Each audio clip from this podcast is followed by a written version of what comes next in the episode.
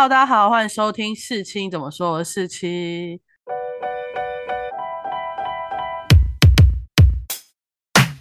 今天又是闲聊单元，要聊聊一个我切身相关的事情，就是我反正这个学期开始又回去读研究所了。然后呢，我附近对不是又就是从工作的方面，然后走进研究所。好，不要说又，我们更正说辞。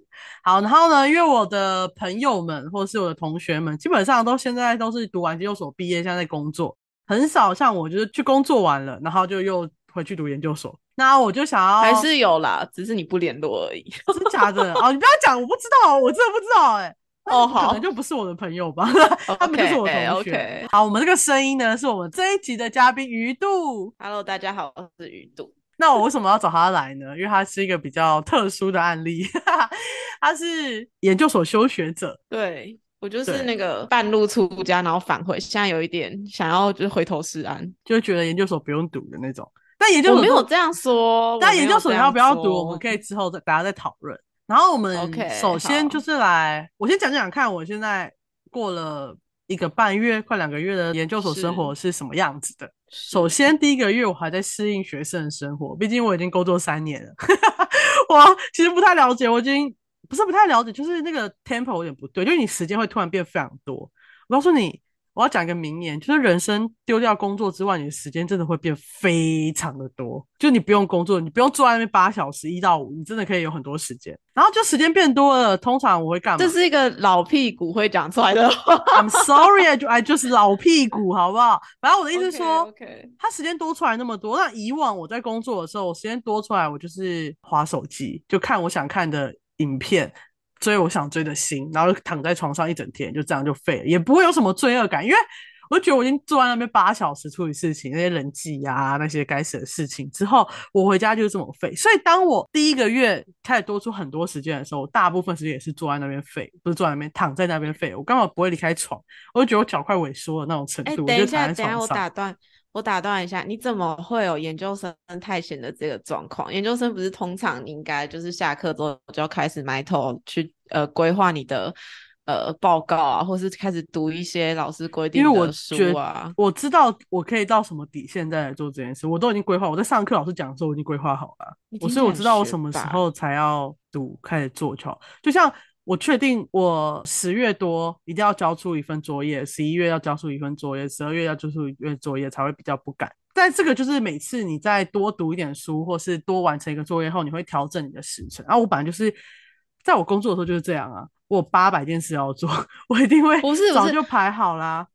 我跟你说，工作跟研究生不大一样的点，就是工作你有把握，应该是说你你在一定的范围之内，你是有把握，你有能力可以把它做完的。可是研究所的有一些书不并不是可以这么所以这个就是我还没读之前我会做的事情啊。那我开始读之后，我会调整啊。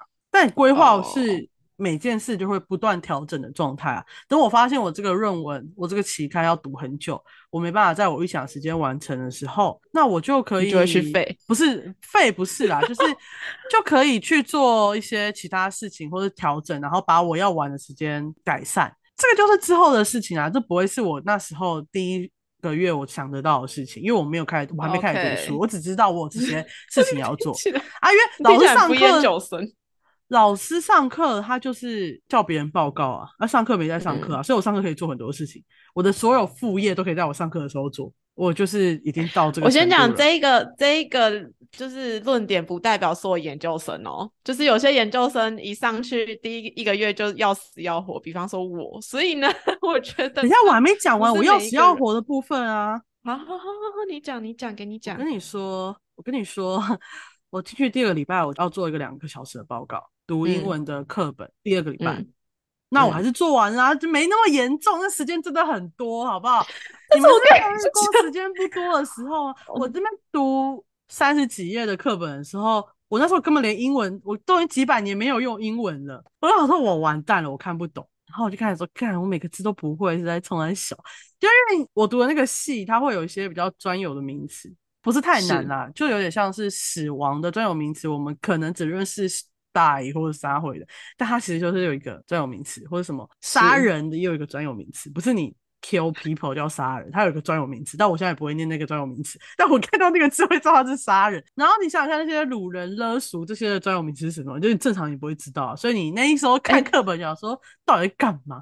这些是什么犯罪吗？你现在讲的这些专有名词很可怕，没关系，人家就是会想说你到底读了什么研究所？不重要，这不重要。好，其实我是当个礼拜就知道自己要报告。嗯，有这个报告的功课，那是你就要马上去选你要哪一周。那我那时候就觉得，那既然之后会更难，那我就先选第一周。但现在第一周的状况就是你根本还不了解这个研究所的 level 在哪里，或是老师要求的 level 在哪里，你就要去报告。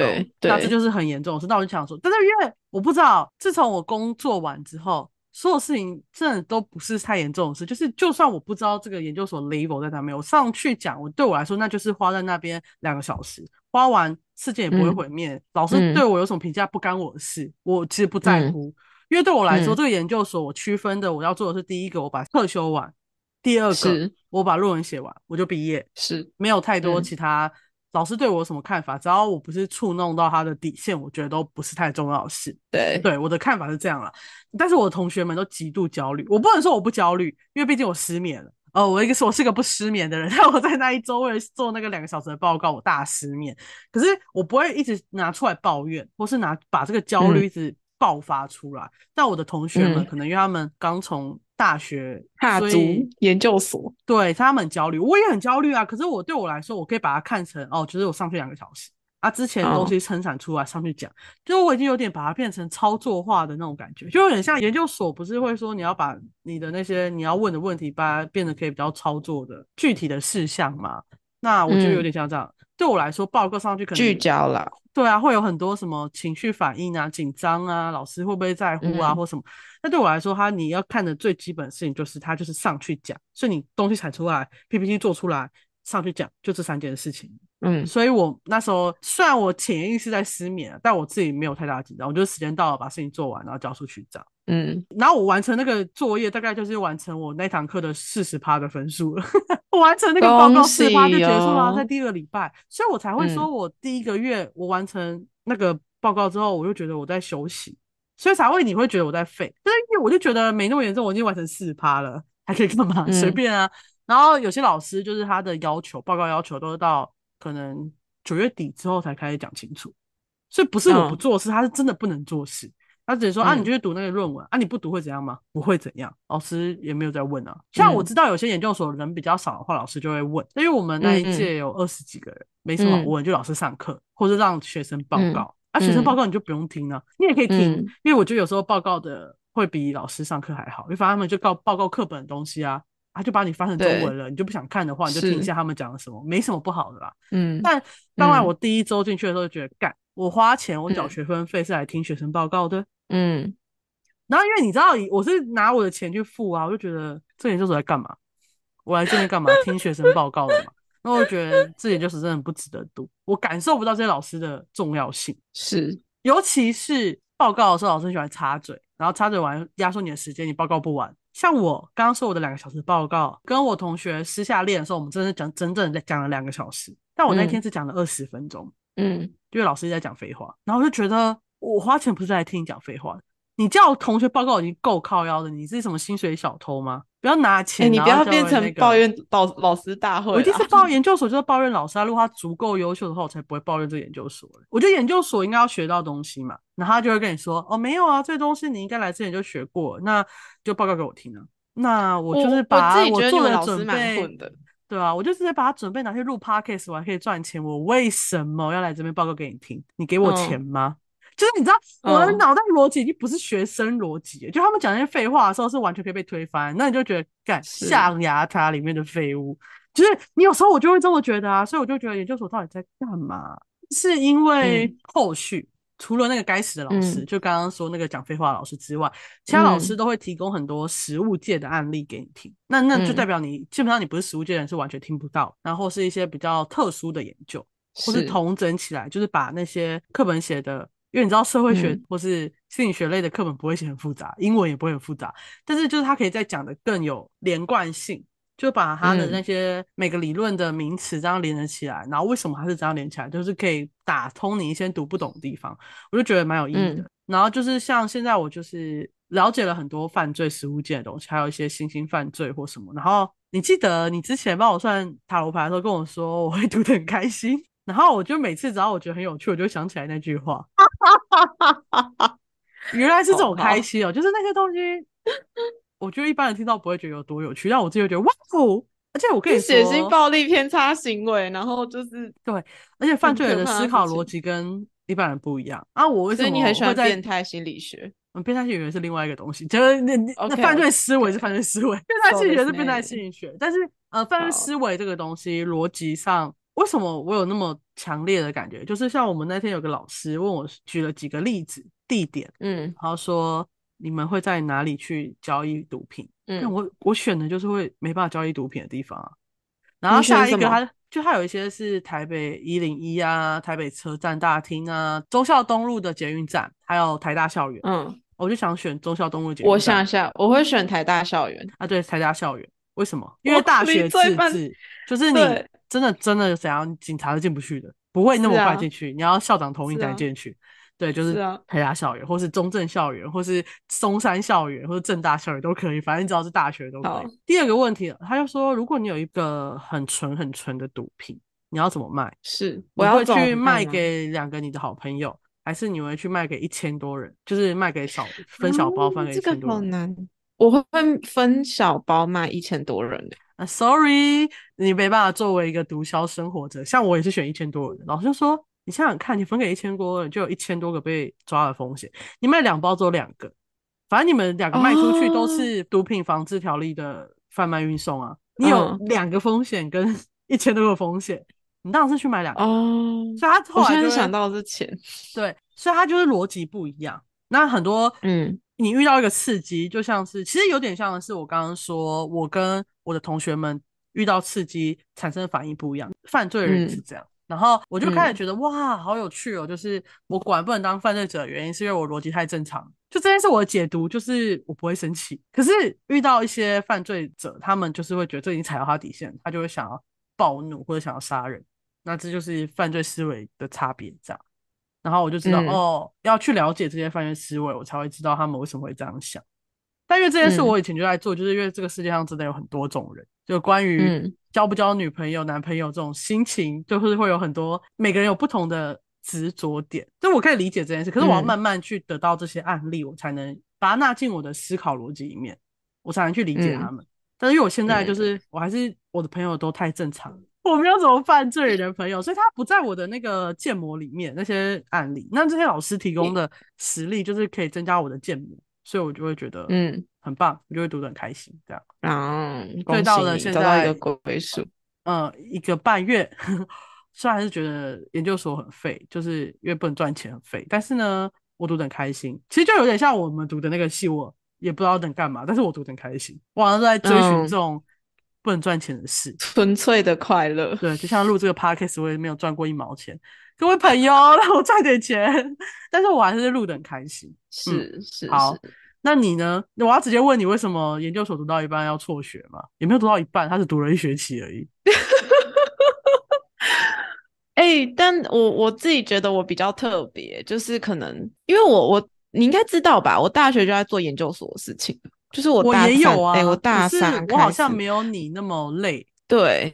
因为我有接计划，然后我要哦，因为你有其实已经算是写论文哦，对啊，对啊，对，所以我我我其实写完之后就觉得啊，人生很黑暗，然后不大知道可以干嘛。然后，但我的大学就是都把大部分的时间跟精力都花在这件，都放在这件事情上，因为我觉得我我好像。做事情比较慢一点，就我没有办法像你知道，我们有些同学或朋友就是可以一次做很多事情，然后把每件事都做得还不错，这样。就就好，因为我们是就比方说，他可以一边实习，然后他又可以写计划，然后同时又有工作。OK OK，可以理解来讲什么？对，但我我不是这种人，我比较像是我，比方说实习工作跟计划，我就只能选一个，然后我就慢慢做，然后认真做，然后把它做完。可是这就让我的大学大部分的时间都跟就是学术还有研究生活绑在一起。所以当我一进到就是研究生的时候，我就反倒有一种干又要重来一次。而且我会，然后又要去讨好不同的老师。呃，我倒是觉得没有讨好不同老师，我因为我还没有到那一步，你知道吗？我还没有到那一步，我就休学了。Right？那那个时候其实我是看到我的同学，然后我就觉得，好，我先讲，对我来讲，因为我知道每个人进研究所的目标跟他们学习的方式不大一样。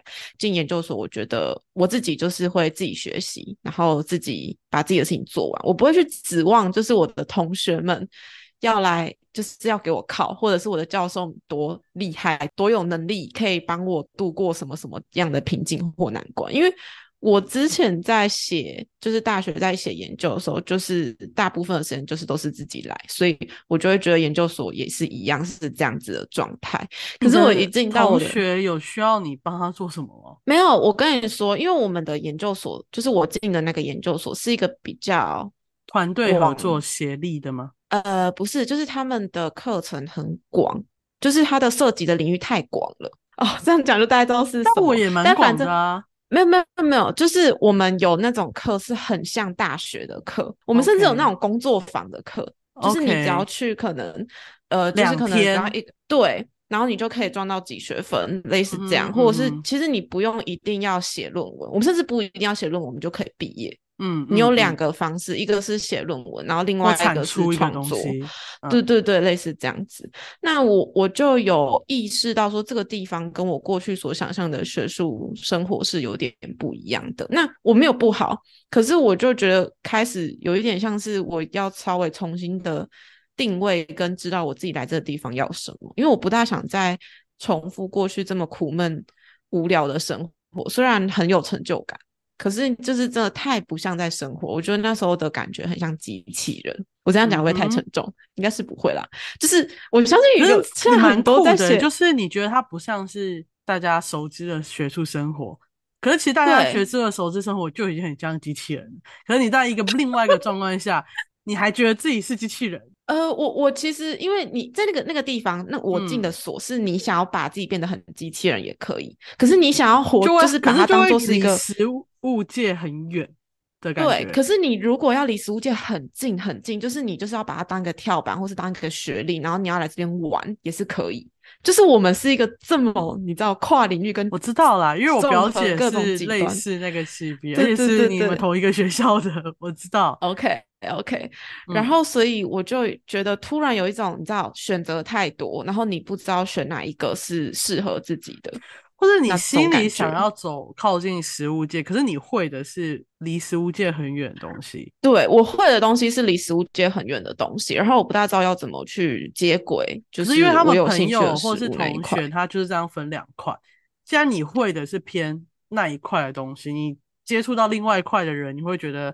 无法理解，可你又要接触他们，才能走到心里想走的食物类的地方。哎，其实不会，因为我的朋友们，就是我研究所朋友，其实也也没有门，就是朋友，就是大部分都是食物，不是大部分，就是都是食物。里面最学术的应该是我，就是只有我记得我那时候刚进去的时候，我都。我讲话，我都觉得说，我好像是一个在掉书袋的鸡巴人，就是因为他们有一些是直升进去的，可是他们直升其实应该说走学术的是少数，大部分都是实物的。然后你就觉得跟他们讲话的时候，你就觉得你自己好像是一个自命清高的书虫，但实际上就是这边不需要你这样的人。我那个时候有这种很深的感觉，然后我就在调试自己的一些想象，或是。对于研究所的期待，这样子就是好像不用再像以前一样过这么苦闷，但当然也没有说要多轻松。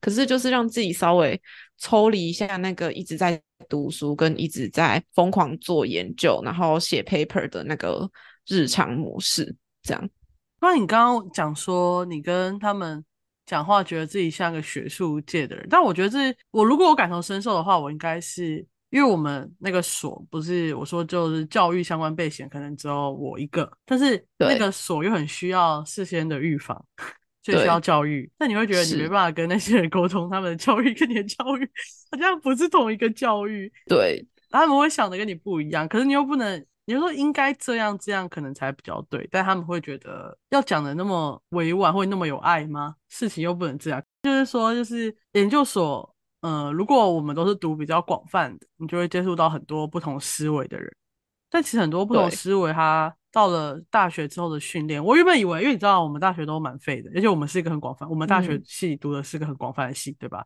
所以我就以为我们都已经读那么广泛，然后大家的共识就在那边。然后等到你跳到一个研究所，遇到更多人，就觉得哇，我们只是被训练。我们系上就算读的这么广泛，但我们还是被训练在一个同样的思考逻辑里面。对，世界是长这样的。但是你开始跟研究所其他人讲话，他们世界会跟你讲完全不一样，而且你没办法说服他，他也没办法说服你，因为你们已经被训练完成了，就有点像是可能你的 AI，你的你的机器人 AI，你 maybe 走这个 B 途径，他走 C 途径，然后你们要就一个问题做解决，就是会有两种不同的方式，互相无法说服。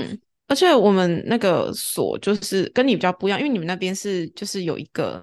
你们那边的老师的主题有点像，对，有一点像金字塔群，就是你们有一个大佬，或是一两个大佬，你们是这样对吗？好，你们两派。那我跟你说，我们这边是超过两派，我们这边是多派，就是真的，你就是基本上根本就不知道你进来这个地方，你可以。就是刚刚讲，你的选择真的太多了，你连可以上的课，然后你连想要接近的老师，你都会觉得好像有很多不一样的人可以做选择。我觉得那个真的是很不一样，跟我们之前在大学的时候的那个环境很不一样，而且老师们之间的风格差很多。对，就举例来说，可能有老师是反同的，但是另外一个老师是很支持同性恋的。然后你可能刚上完 A 老师的课，你就去紧接着上 B 老师的课，你就会有一种很两个不一样的价值观在你的脑袋中爆炸的那种感觉。反同这件事真的是我们系上的什么软肋吗？我那时候大佬上课上到一半，我就觉得越来越怪。嗯，他是要开始讲反同的事情，然后我想说，呃。这是我以为是大学教授的共识哦，no，我觉得我们以为的广泛是在某个进步派思想里面的广泛，但这个世界上有很多保守派，而且台湾比想象多多非常多。我以为在大学会比较少，但这种学生比较少，但是老师还很多，他们还是保持了很多事情，所以保守派才会一直有那么多票。这样我们要讲到政治，但是呢，我的意思是说，我到那个系，我也觉得他应该要跟人权最相关的系。因为嗯呃，台湾没有什么人权相关的系数，但我觉得那个所是这样，但显然他的人权是在玩犯罪者的人权，而不是 一般人的人权。我觉得啦，我觉得啦，我个人现在这种感觉，但不是每个老师都反同，因为我那时候进去上，其实我刚好上的课都是我觉得是有含金量的。就是你，因为你刚刚讲说你上的就是我们是必修啊，都很选啊，都很废话。我有必修，必修我的必修是好，我必修可能没有你那么多啦，所以就是就是我可以做选择的东西比较多。然后那个时候我的选修，我记得我去选的时候，我不知道你你是怎样规定，但我们是我们的必修可能有九学分，但是这这九学分你要修谁的？你只要修我们系修系上的任何一个老师都可以，就可以代表这九学分的必修。你懂我什么在讲什么？我们的是选了，我们有十二学分的必修，那必修就是那个老师固定那几个课。嗯嗯，然后那我那时候我印象深，因为还在加退学，然后我就一直其实我跟你说，我虽然是很想要就是跟食物接轨的人，可是我还是会非常非常的喜欢去上理论课。然后那个时候我就去选了他们的一堂蛮重的理论课，然后一进去，你知道老师开的文本，他是开德文跟中文一起，就是你最好如果看得懂德文是最好的，德德文跟英文一起，但如果你看不懂德文，看英文也没关系，这种这种概念。就是他的，现在有啊，你那时候没有 Chat GPT 啦，哎呀，你就还，我刚刚下有 Chat GPT，对我那时候没有这个问题，我那时候没有小缺。OK，然后呢，我那个时候进去的时候，我印象很深，他第一堂就是加特选，所以通常老师会跟你讲一下我们要怎么上课，然后有什么功课，对吧？嗯。可是他那堂，他那堂就是他那堂就是很标准，我觉得我对研究所印象会有的课，他就是先讲了一个词，好，比方说他讲犯罪，好了。用你的话讲犯罪，然后呢，台下可能二十个学生嘛，没有那么多，大概十十二个十二个学生，一个一个点起来说，你觉得犯罪是什么？然后他就把你讲的东西写在上面，然后呢，他就会开始问你，这是不是我们很苏格拉底社会学老师上课的方法？对对，可是因为更小。所以就是每个人都一定要回答，然后他会在你回答的时候把你的回答写上去，一些 keyword 写上去，然后反问你说，比方说犯罪影响到是暴力，这时候他就问说，那你觉得没有暴力就不是犯罪吗？这样类似，然后就下一，然后然后就学生就要回答嘛，然后呢，可能他回答到一个境界，老师觉得 OK，他就会再点下，他就下一个就换下一个，就是一个一个要答，然后打到最后呢。老师他的作用不是告诉你正确答案是什么，他是会把一些 keyword 然后连接在一起，然后跟你讲说我们班整理出来是这个。那有一些什么什么东西是我觉得你们可以去深入的方向，就是很研究所的课。那个是我觉得我有这个也跟我理想中研究所长差不多，但是我现在没有上到这种课，所以。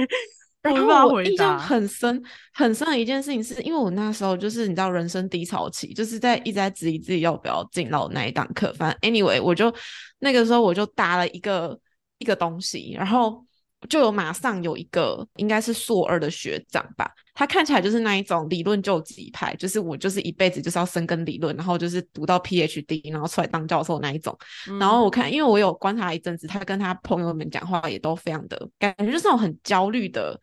焦虑的研究生就是会一直跟你说我读了什么什么什么什么还没有读，然后他大家其实已经读很多了，然后他就会说他想要修什么什么课，然后他还修了什么什么课，这种我不知道你有没有遇过这种？呃，我大学很焦虑的研究，你朋友也是，对，然后他就跟他就，哎，我觉得不一样，他比我朋友更可怕。他不要说你朋友，是我们的朋友，我们的朋友不是他朋友，我们的朋友他更可怕。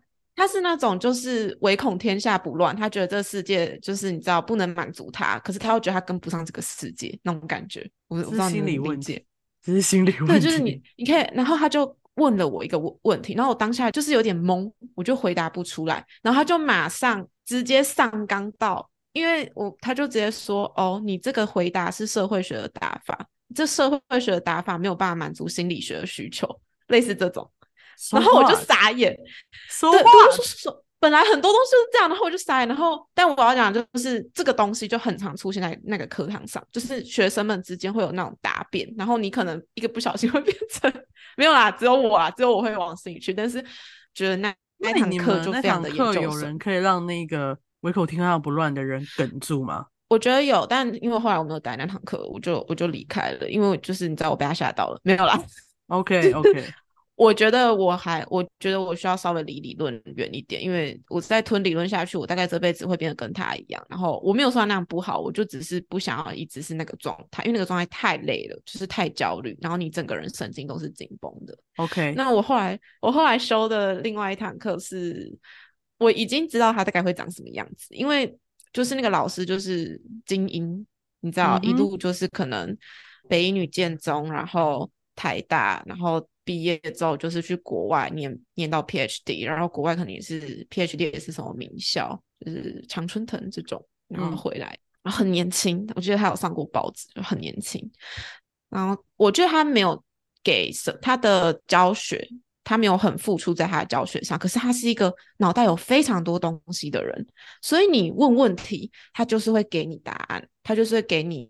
他就会丢东西给你，他不是那种会主动输出，他是被动输出的人。嗯嗯，如果你没有问他问题，他就会觉得说：“哦，好，那这堂课就这样结束。”这个比较像我上的课了。嗯，对。可是你如果问他到一个点上，然后他就会给你很多的回馈，然后你就会发现说：“哦，你就还可以理解。”因为我们之前大学有上过，就是可能从呃大学到 PhD 都在台湾念的本土博士。跟就是有去过国外，然后再回来，我觉得那个差异就真的有感受到，就是他在看研究的角度跟呃本本土博士在看，就是本土的教授在看研究角度很不一样，就是他们又会更真的更注重创新创意，然后跟这个东西。那我们大学读的那个系不用太创新创意了，但是要更了解实物在干嘛。对，但我觉得还是有差，因为我们大学不完全都是教育。有一些就是你知道社会科学类的，可是真的是做出来然后被教育唾弃的也很多啦。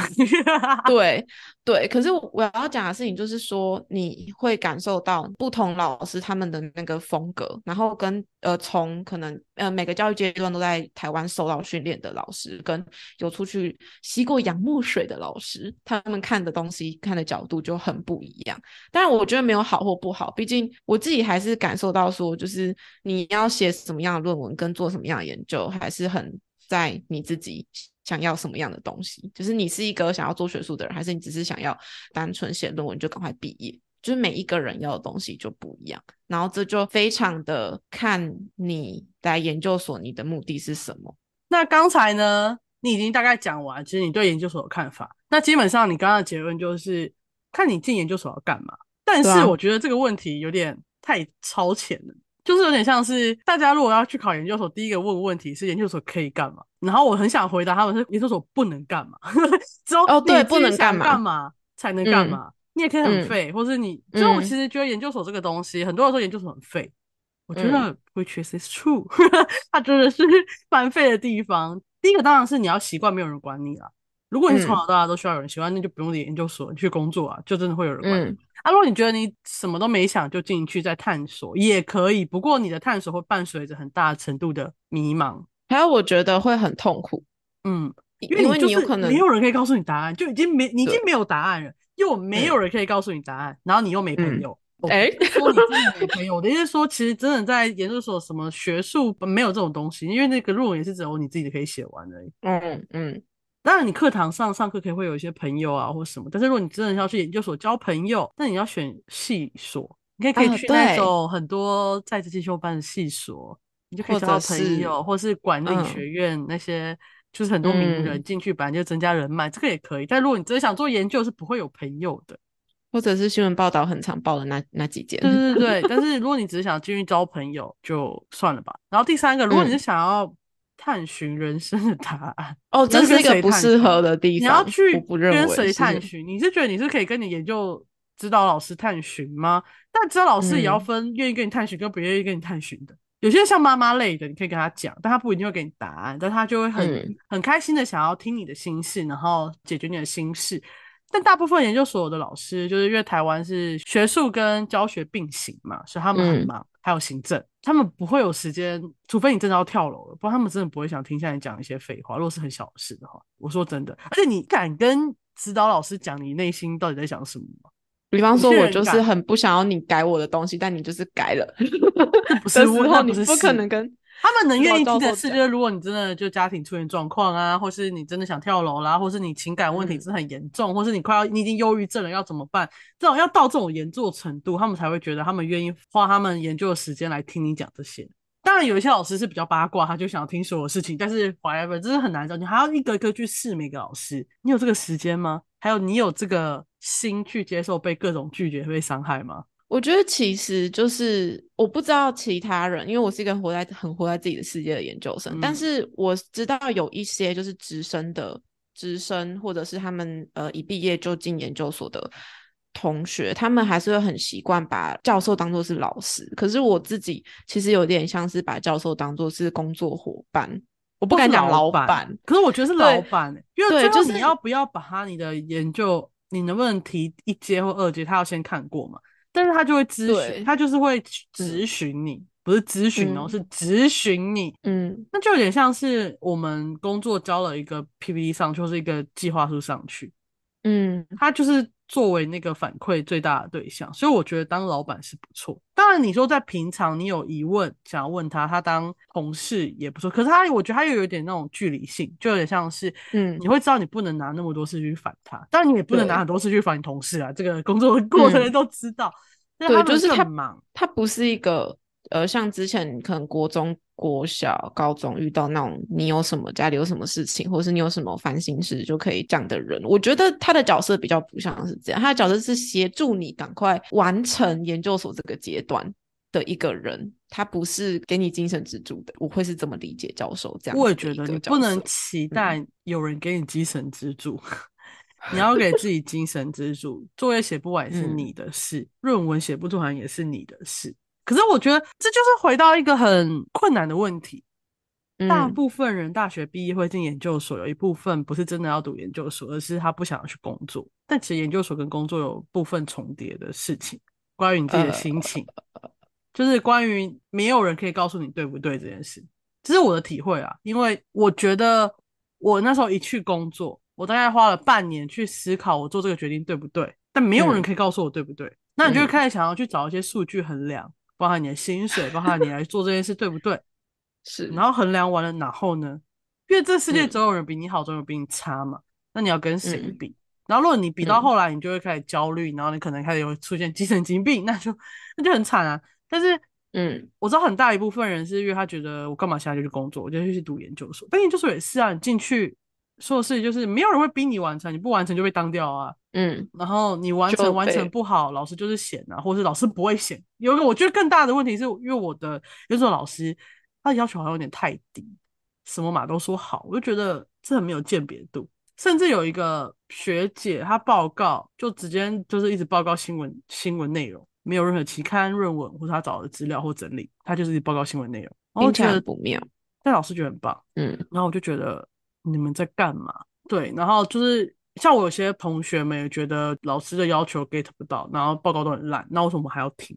那我觉得这都是每个人不同的评论啊。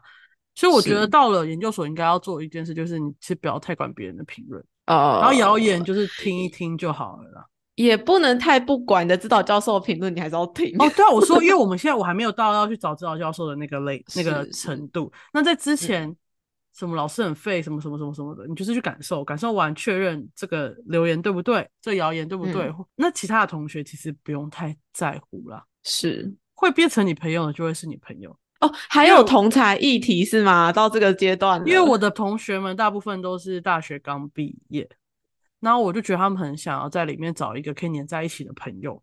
哎，但我有这个倾向。我跟你讲，我也是，就是大学毕业，我自己是有延毕一年啦，然后就进研究所，就是我延毕那一年没什么朋友吧。我好像大学一直都没有什么朋友，反正我就是，那你怎么可能会因为无聊的一堂校外的课认识我 那个学姐？对，不是我交集的学姐。是你你你要想，我就是一个很非典的大学生，我就是大学后半段都在做研究所的事情，所以我基本上就已经是提早在做研究生那种，就是孤单无聊寂寞的。过那种孤单无聊，因为你别人不会懂你，你也不会懂别人呐。但我觉得这个要在那种，而且因为你知道，我们系有一部分人是那个法律来的，然后法律大学部是不会做任何研究的，他就是读书、读书考考试这样，所以他其实。基本上就是一直上课，然后一起读书，一起上课，一起读书，一起上。那你当然一起读，可以开个什么读书会会比较好。所以他们需要朋友吧？我觉得有一部分可能是这样。我们系到大四就是属于一个你想干嘛就干嘛，就是各自放飞自我的状态。对对，就你其实对你后来修的课也不一定会遇到你的同学。我其实，在大三开始就哦不对，大二下开始就逐渐遇不到我自己系上的同学了。嗯，好，听起来我好孤单哦。我 可是就是我觉得我们系就是有这个倾向，到后来就因为你要知道你要干嘛，所以你就会去修你比较兴趣的课。对，所以其实我嗯，其实我会觉得到研究所，你还有同差议题的话，会有一点就是。你可能要马上适应啊，因为我对我会有一点可惜，就是我会觉得就是就会变得好像还没有知道自己要干嘛。当然，当然，我觉得也不是说你到研究所你就知道自己要干嘛，也不是说我现在知道自己要干嘛，毕竟我现在休学了。但是我觉得那个东西是你不能指望说你的同学跟你的朋友可以帮你解决所有问题，然后让你可以依靠，因为研究所就是一个你得自己产出东西的地方。对，然后。我觉得目前这个统裁议题我完全没有，可是我有些人会想要跟我聊，然后我就会给他一个我觉得很理性的回答或是什么。但是我觉得问题本来就是你的所有情绪问题最具体的那件事解决完了再解决情绪问题。然后我就是这样的一个人。是。然后如果我真的很烦，我也不会跟别人讲，我就是躺在床上，然后看自己喜欢的心，看一看我心好了就算了。但我问题要先解决，解决完就好。就我是就是这样的人，所以我就是会这样回答他们。但是我每次这样回答别人。我就觉得别人会接受吗？为什么那么多人喜欢跟我聊一些内心的事情？我又不会给你安慰，但是又有很多人跟我聊这件事情，然后就说啊，你们确定是想得到这种无聊的答复吗？就是，我就跟你说，你在里面就像妈妈，因为你已经算是，如果你你的戏大部分都是大学毕业就进来的话，那你真的就是在里面就是稍显年长，然后又有一些阅历的妈妈。但反正他们聊这些，我就是给他一些很无聊的答复，就是我自己觉得很理性的答复。但是我真的觉得所有事情，你要先确定你到底要往哪个方向。就是到这个时间点，你所有做的事情就是没有对错。那你要先确定你的心想不要。就例如他们问的问题可能是你要不要离开哪个地方，要不要离开，要不要选择别的老师这种，我就说你要不要，你要先想清楚。你不想清楚，你没办法解决你内心的问题。就是你一定要有取舍。你想清楚了，那要不要丢掉这些人，丢掉这些朋友，丢掉什么？那就是很快就可以得到答复的事情。嗯，但你要知道，你没有什么事是我想要这样，我也想要那样，没有。有点时间会逼迫你做出最后的决定。我觉得这个是蛮正确的一句话。对啊，因为你就关于你想要不要做的完美跟做不做的完，这个最后你也是要做决定啊。是啊，是啊。那目前我对研究所的看法就是这样：如果你没有想清楚。你进去就很痛苦，但也没有什么不好啦。痛苦的过程中，你会学到一些东西，想到一些东西。啊，如果你要随时放弃，那也可以随时放弃，因为我觉得研究所就是一个不能干嘛的地方。只是我们俩共识吧？不能干嘛的地方，除非你想干嘛，嗯，还可以干嘛。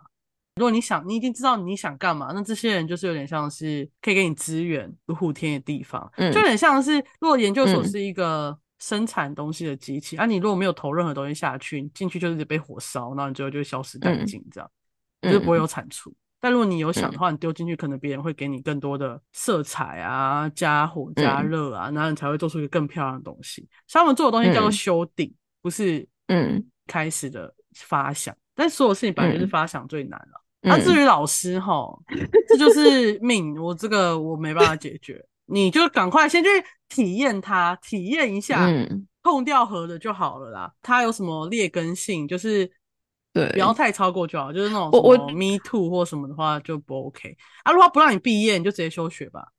我觉得是这样，就是不要认为一个老师会教学就会指导学生，不要以为他学术的产能好，他就会比较关注你。这是两回事，因为我我有发现，我觉得不能特别要求老师花时间关注你。我觉得他花关注你是在他愿意，但如果你有问题，你应该直接去问他，他有回答你的义务，但是他没有关心你的义务。对，因为像我之前就是大学的时候的指导教授，但是你问 他，他会回你嘛？可是你回我，但是你没问他，他会当做你就没事。对。除非他想起来，对，毕竟他也是我老板。可是因为我有一些，我知道有一些我的同才，他的指导教授是比较像是会一直盯着你，不是会一直盯着。比方说，你一个月要跟我 meeting 一次。但我的我的指导教授就不是这种，那我就是需要不是这种的，因为那种一个月 meeting 一次，然后把所有的 memo 跟就是你读了什么，然后你的论文产出进入到哪里的这种，我对我来说压力太大了，所以我就是选择一个比较放飞我，但是就是我有求必应的一个老师这样子。他的坏处，或者是说他就是没有办法给我，就是比方说我不知道我这个方向对不对，我是没有办法直接跟他讲说，老师你觉得我这个方向有没有错？他回你，这就是你要思考的地方啊。对，就是你一定要带一个非常非常具体的问题问他，他才可以给你。可是你问他之后，他就会扩展到另外一些事情。对他不会，他不会给你一个标准答案，说哦对，或是不对，或者是你要改。他的给的东西都是很，除非真的是很学术性的错，例如你找的资料你解读有问题之类的，他才能给你很明确的回复。不然他就是一个他觉得都可以的，他也没有说，他只是觉得。不够好，不是他会做这样选择的方向，对，但不代表你不能做，他是这样的人啊。嗯，然后因为我知道有些人，有些研究生的个性是我需要老师逼我，或者是我希望老师可以具体的跟我讲哪里是可以再做修改的，那就是你可能就是要选那种会一直紧迫盯人的老师。对，所以我觉得就是你应该在进研究生之前，比较认知到自己的个性。知道什么事会让你痛苦，什么事不会。是这这件事不是你不用进职场就不用做的事情。所以大学毕业前，其实你要先认知自己是怎样的人，怎样会让你受伤。你一定要知道哪怎样会让你受伤，你才能保护自己。不然最后就是你被压力很大而已。因为我不知道这边的听众大部分是出社会还是就是也是呃大学毕业就进研究所，因为我是那种大学毕业没多久就进研究所，我我应该也不是有太多社会历练的人。虽然我大学的时候做一些工作，但是我要讲的事情是说，就是这跟你就是有没有工作是无关的，这跟你就是你自己在大学你要要想清楚的事情，对就是得想清楚，不是你把它逃离到研究所，你不能觉得研究所是大学的延伸，它是另外一个新的地方，所以对呃，就算你是直升，但是我觉得直升有哦个好处就是老师的个性你了解，你就不用再花一学期去试去每个老磨合，师，然后去适应环境，然后对适应学校的行政流程。好，这个也是是另外一件事情。我觉得我们一开始我们就讲简单，我们不要再抱怨那个学校行政流程，因为行政流程抱怨也不会改进的。不要抱持着会改进这件事，就是我觉得我们大学的行政流程，就算我们那时候觉得很烦，但是我觉得非常的严谨跟快速。是那我就是现在的的研究所真的松散，然后我不理解那个学校在干嘛。对我们的母校是一个就是很注重 学生权利的地方，所以他们至少他们表定教育部该做的东西都会做，但你有没有接到，或是你有没有主动去接受是另外一件事。可是他们都有做，光这件事情，我觉得呃，大部分可能台湾百分之九十的大学就做不到了。而且他会至少他会一直发信提醒你，你可能会觉得收信很烦。那当我现在到了一个学校，什么信都不发，也不会提醒你的时候，我会觉得你就会觉得很干，你会很突然。对，然后他们就是基本上学校说表定什么什么时间，或是什么时候收要干嘛，就是会做，他不会给你提早或者是往后。如果提早跟往或是往后的话，你跟他吵，你觉得是吵得赢的。可是好像呃，其大部分的大学就是那种学校说什么你就该做什么，然后如果学校没有给你，你就不能要。我自己的感受倒是这样。对，而且你知道我们研究所学成的采认也是很，就是嗯他不采认那个学校之外的课。我觉得啊，那你就是叫我重修一次而已啊，但是你又要我学分费，因为你知道我读研究所，但是因为我们原本那个学校没有学分费啊，对，我们就是我们那个学校是已经学校，研究所也没有学分费的状态。我觉得主要是因为是要学分费。主要是因为我们读的之前读的大学是算是教育部的重点学校，就是教育部只要什么实要什么实施什么政策，比方说十六周，他就会哦先往我们学校塞，跟台大塞这样。嗯，对，反正我只想讲行政流程这个事情，你也是要慢慢去适应，不是你大学怎么样，你现在这个学校就怎么对样。那这就是行政流程的部分。然后再来，我想问问看你为什么要休学？哦，这是是大家的疑问，就是大家的意思是我的交友圈对我对我普遍的疑问。我我先讲好了，因为我进到一间还算不错的学校的系所，至少在台湾社会民众的角度来讲，会觉得是一件好棒棒的地方，对吧？是好棒棒啊！你讲出来就对赢了啊！你至少可以 进到工作我现在就是第二轮吧？对，就也没有到很屌，但就还算屌这样。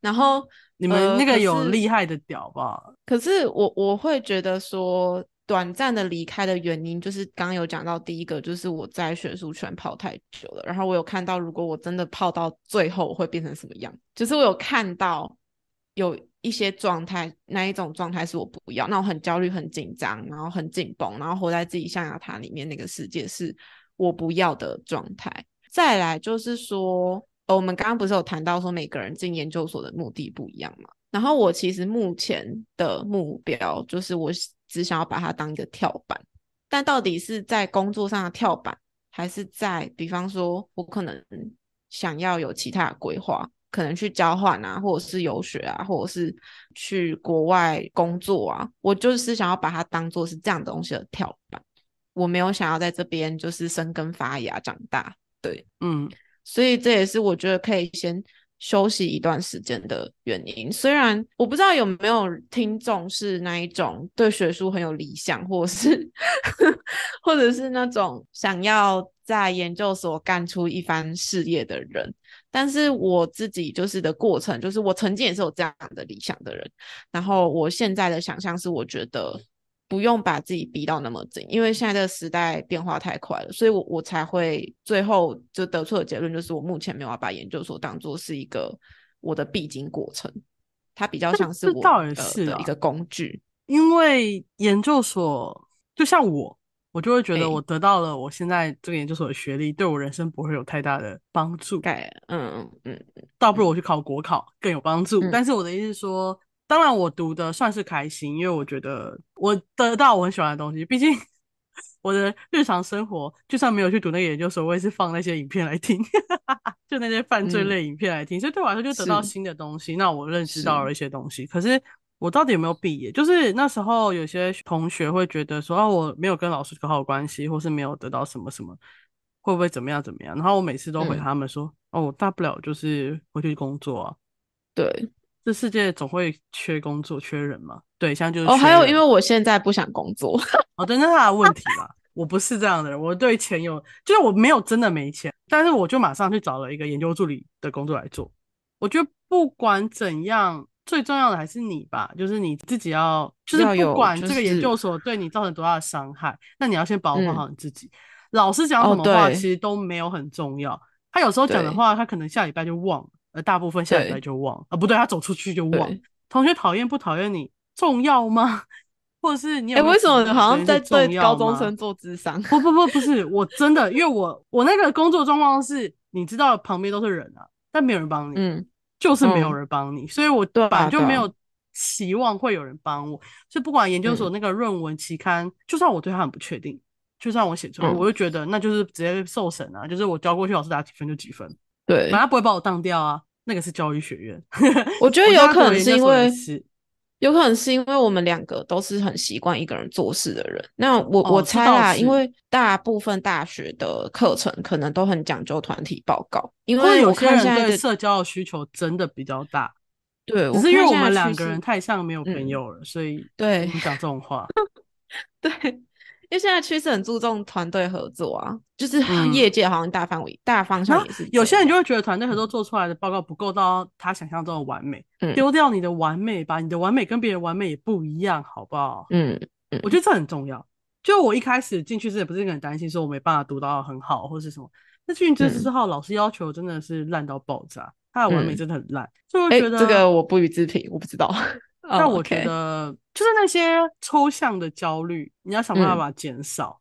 但你要知道，事情做好就已经是达到 maybe 六十 percent 的厉害了。嗯，好不好？其实每个人看法也不一样。嗯，不要拿别人的看法来让自己很不开心，这是我觉得很重要的事情。而且你进了研究所，你不开心也没有人可以帮你，因为研究所本身的课业就很重了，所以其实我觉得真的不用。再施加太多别人的情绪在自己身上，那个只会让自己更难受而已。觉得我们要做应该是就是不要让那些东西真的变成你的压力，因为它就只是你人生一个阶段，它不是你的重点。就是老师，我毕业后他对我人生不会有太多帮助，因为我我觉得这样讲，我不是觉得他真的没有帮助，是我是一个不会请老师帮我的人。